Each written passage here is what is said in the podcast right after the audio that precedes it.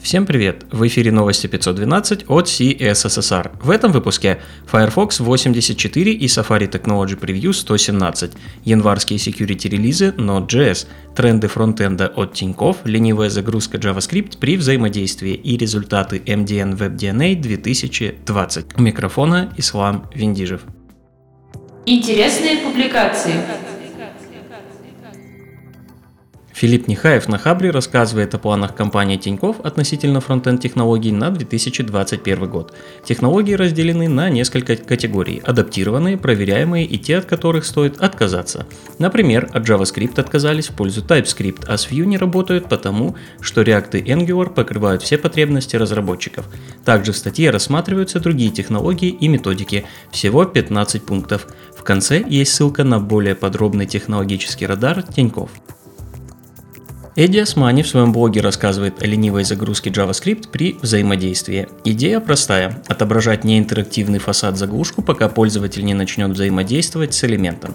Например, если у вас есть на сайте кнопка, открывающая чат, можно показывать заглушку и загружать JavaScript чата только после нажатия. Как именно реализовать подход, Эдди показывает на ванильном JavaScript, React и Vue. Ахмад Шадид написал статью о том, как работает Scroll Snap и группа свойств для управления поведением прокрутки. Основное применение – улучшение пользовательского опыта при свайпе. Ахмад показывает примеры и реальные кейсы, для которых это может пригодиться. Картер Ли на CSS Tricks создает легковесный event bus или шину событий на JavaScript. Это паттерн, который нужен для упрощения взаимодействия компонентов с помощью механизма Publish Subscribe. Картер предлагает реализовать его самостоятельно, используя HTML-комментарий как шину. На WebDev Адам Аргайл рассказывает о центрировании в CSS. Всего он рассматривает 5 способов центрирования и разбирает, какой из них лучший. Для определения победителя каждый способ оценивается по 5 критериям. Небольшой спойлер. Лучшим он признал центрирование на флексах с Justify Content и Align Items.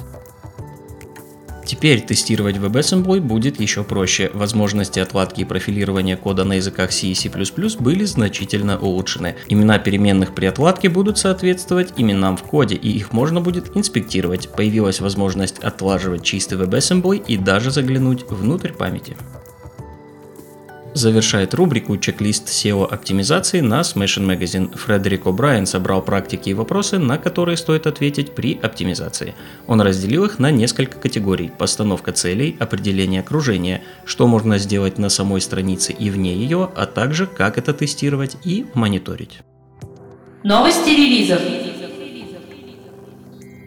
Вышел Firefox 84. Слегка опережая Chrome, добавили поддержку сложных селекторов в псевдоэлементе Node. Появились инспектор порядка фокуса на странице и новый интерфейс Performance Paint Timing для измерения времени рендеринга. Адреса localhost теперь считаются безопасными для упрощения тестирования, а AppCache был удален. Доступно Safari Technology Preview 117. В этом выпуске включены статические публичные и приватные поля классов, расширен API интернационализации, для многих CSS-свойств добавлена поддержка дискретной анимации и началось внедрение Aspect Ratio. Команда Node.js анонсировала январские security релизы. Обновления выйдут для всех поддерживаемых версий платформы, а именно 10, 12, 14 и 15. Релиз запланирован на понедельник 4 января. Будут исправлены две критические уязвимости и одна минорная. Кроме того, вышла версия Node.js 14.15.3. Исправили небольшую регрессию в модуле Stream, а версия NPM была обновлена до 6.14.9.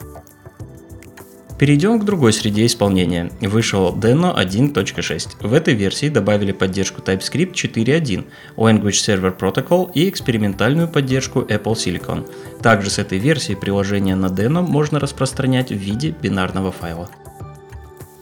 Laravel обновился до версии 8.19. В этой версии задачи в очередях приостанавливаются на время транзакций в базе данных. У компонентов появился метод has. Была добавлена команда schedule которая отображает все запланированные таски. Помимо этого стала доступна версия Nginx 1.19.6. К другим новостям. Наверняка вы уже немножко устали от подведения итогов года. Я даже подумал о том, что тоже могу учредить какой-нибудь ежегодный опрос. Но сегодня речь пойдет об опросе MDN WebDNA 2020. Итоги были подведены и опубликованы в виде отчета. В 2020 в опросе поучаствовало в два раза меньше респондентов. Больше всего разработчики были недовольны инструментами для доступности, а также приватностью и безопасностью в сети. Самой большой головной болью по-прежнему остается поддержка конкретных версий браузеров и кросс-браузерная поддержка. Все ссылки на инфоповоды и сопутствующие материалы вы найдете в описании выпуска. С вами был Ислам Виндижев. До встречи в следующем выпуске.